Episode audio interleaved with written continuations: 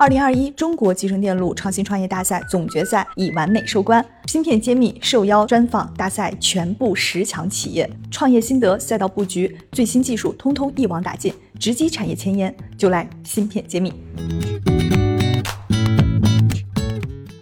欢迎大家关注芯片揭秘，我是主播幻石。我今天非常荣幸的邀请到了珠海微度新创科技有限公司 CEO 罗俊罗总来做客我们芯片揭秘节目。首先，请罗总跟我们大家打个招呼。大家好，我是微度新创的罗俊。好的，首先我要对罗总表达祝贺，因为你们已经取得了今年二零二一年中国集成电路创新创业大赛总决赛的三等奖。我也想先采访一下您，这个获奖有什么样的感受？报名的时候有想到自己会得奖吗？倒没有想这么多，其实来之前的时候，就是脑袋里其实没有想太多的事情。就来的时候，我其实第一个来签到的，因为我当天到的比较早。当看到那个签到那一堆名单的时候，我就觉得啊，确实可能会有挺大的困难的，因为感觉上面很多之前都或多或少在很多地方知道的一些公司，有一些有名气的公司。对对对，所以就看到那个东西之后，我觉得啊，这这应该是一个。很高质量的一个比赛，嗯，说明不是随便混混的比赛。是的，对，那我还是要赶紧请您给我们介绍一下，微度新创是一家做什么产品的公司？你们面向什么市场，服务什么样的客户呢？微度新创是一家做呃毫米波雷达 sensor，就是说白了，我们定位的是一家是传感器这种公司，传感器基本上都是用毫米波或太赫兹这种频段的芯片，我们自研的芯片来做的。那主要面向的市场呢，有有工业的，有安防的，有汽车的。然后目前来讲，我们最核心的技术吧，应该还是在这个用毫米波成像这些技术，在安防啊、工业或汽车里面做更加高精度的一些感知吧。嗯，其实毫米波这个技术，听到这个技术名词已经有一段时间了，但是我也想请您来给我们讲一讲，你们当时为什么会选择这样的一个技术来做你们公司的主要的一个方向，是有什么样的一个特殊的背景吗？这跟我们的技术传承有关。我最早在博士的课题的时候做的就是毫米波芯片，然后当时我们是在国家那个九七三项目组下面是一个大的 group 下面，然后其实会有很多不同的系的同学，包括我师兄，包括。我们跟微波组的一些这个室友，就是同学去一块去做这个大的项目。然后，当然我们现在的合伙人里面就会有有两个 partner，就是之前我们整个大的项目组里面做这些东西的。所以，这个我觉得就跟最最早的基础有关。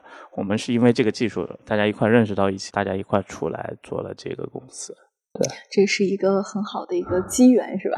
对，你们当时选择毫米波的时候，有没有意识到现在这个场是这样的一个趋势？对，就是感觉这个是顺利了呢，还是不如你们的预期呢？总体来讲的话，还是在我们的预期之内。就整体的市场的一个，就是这个市场不会一蹴而就的这么瞬间的起来。就说白了，它就是一个长期的打怪的缓慢爬坡的一个这么过程，不会存在那说 OK，我在某一个时间点我怎么怎么样了，然后我就能瞬间怎么怎么样。需要很静下心来，就慢慢慢慢的陪着行业一块去成长，然后在这个行业成长的过程中。用你自己的时间去为这个这个行业成长做一点贡献吧，我觉得。我觉得你这个分享特别技术团队创始人的那种感觉，一辈子在某一个细分领域一直做下去。最早的其实就是一帮就纯技术男，然后 OK，我有这个技术，我要去解决什么问题，我在市场上可能会有什么价值，就是这个过程其实比较痛苦的，还是最后一部分，就是怎么在市场上体现它的价值。因为对于做技术人来讲，这个东西其实很容易忽略的，客户的感受。总觉得我的技术好，我就能怎么怎么样，但实际上从商业的角度来讲，你的东西没有交换就没有价值。换句话说，没有客户用钱来交换你的产品的话，东西就没有价值。没有价值，这种技术是我觉得还是它的意义就会极大的缩减。那咱们就谈谈你的产品的客户的反馈哈，因为我知道你刚刚讲了说你们应用在安防领域。那如果说采用了你们这款毫米波的这个 sensor。在我们安防场景下，会跟常规的安防场景有什么样的不一样吗？两类不一样吧。像现在已有的这个安防产品，已有的安检类这种产品呢，最大的好处可能是我们能给客户更大的一个就安检里面的好的体验。其实大家现在看到的，不是说你去机场，对你人的安检，它其实是靠手摸摸出来的。机场的安检员在你身上一寸一寸的摸。那如果有我们这种产品的话，OK，就全是你在那摆照张相。OK，我自然知道你是在哪个地方有没有携带有问题的东西。这个有辐射吗？它真实的这个它的发射功率只有汽车雷达，汽车雷达这个肯定对大众没有害，要有害汽车里面那就都会有问题。它只有汽车雷达大概二十分之一，相同的频段就是功率上只有二十分之一，与这个形成鲜明对比的其实 X 光嘛。X 光其实可以探探的比我们更精确。对，所以第一反应就是有没有辐射。X 光不能用在这个场景。对的。像火车站、地铁站呢，这其实是把整体的安检效率更加提高嘛。这是在传统的像安检这类场景。那真正在一些泛安防的场景，我们未来还是致力于解决说一些安检卡口之外的这种现象。就像如现在其实有很多反人类的，就包括社会看学生。对吧？完全无冤无仇，精神病啊，社会的事件，我觉得影响还是很恶劣的。什么医院啊、学校啊，这两个场景特别多。我觉得，那针对这些场景，我们是利用我们叫航波成像的，在人手没有被感知的情况下，我知道你身上有没有携带刀啊，还是会有一定的社会安全价值的。对，那这么好的东西，现在已经可以走进大家的日常生活了吗？比如说，我们现在机场。有开始采用这种方案吗？呃，目前来讲，其实机场今年已经是开始批量的采购了。火车站啊、地铁站安检通道呢，今年我们也在推。然后这类产品呢，就是目前其实我们产品已经在一些国际的大型的会议赛事上，是我们客户用我们产品做二次开发，然后去做一些就测试了。这个在市场进进展上还算顺利。但在我刚才说的第三类产品，那属于我们下一代的产品规划。目前还在研发中，所以听起来还是一个非常不错的一个进展。有客户来带着你们去往前走了。是的，就安防行业终端渠道啊，客户对这个行业的理解还是一个很关键的。就是它并不是一个纯技术驱动性的行业，可能技术在里面的占的比重，我觉得百分之三十到百分之五十。就是你必须说，OK，有客户有这个问题，然后你要和和下游的集成商，不论是集成商还好。行业头部客户啊，一块去解决这个问题。如果说你幻想的说，OK，我就靠一个技术颠覆这个行业，其实很难。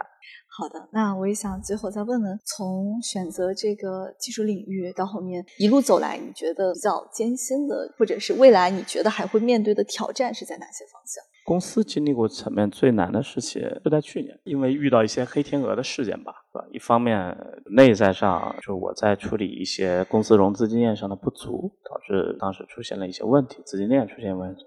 同时，正好当时又正好爆发疫情，就公司资金链上其实有两个月是完全断了的。然后我和另外一个创始人，我们大概凑了个几百万，然后自己就拖着公司往前走。在那个时间点，我最大的感觉就是感觉对不起那帮信任你的朋友。要信任你的战友们，信任你的投资人们，那个点儿确实是最强烈的是这种感觉。有想过放弃吗？那个时候没，就这么说吧，你从来不会去主动去放弃，只能说 OK，有可能在某些时间点你会被动的放弃，但是好在就坚持过来了。就是如果你有主动放弃，那可能这事儿就 over 了，就压根儿等不到那个时刻。对对对对对对，就在那个时间点，其实你也不知道尽头是什么。只能说每天把自己手上该做的事情给做好，OK，然后你静待一些但凡好一点的事情会发生。好，那最后也可以您借助我们的平台表达一下现在融资的规划。我们节目有很多投资人是听众。我们这一期融资应该都 close 了。哦，就是那个艰难的时刻已经过去了。去年我们其实融资投资人帮助我们过了，不论是最早的老股东，老股东看到我们确实是有些问题了，老股东也都帮我们。然后后来有一些新股东。就新进来股东也帮我们度过了，已经度过了那个难关。其实比较紧张的时候，其实公司才刚开始卖东西，产品经过大概半年的一个在客户那试用，才刚开始，也就几十万，就六七万，对对对对对。所以慢慢慢在那个时候是最多的。去年的时间点一过，然后你今年收入上来了，其实相对来讲会轻松很多。我们等待着下一轮吧，下一轮可能明年年底或后年年初的时候。好的，那我们也非常祝贺你在你。读书时候选择的赛道，一直坚持下去，并且能守得云开见月明。好，谢谢。好，谢谢。我是微度新创罗俊，我在芯片揭秘等你。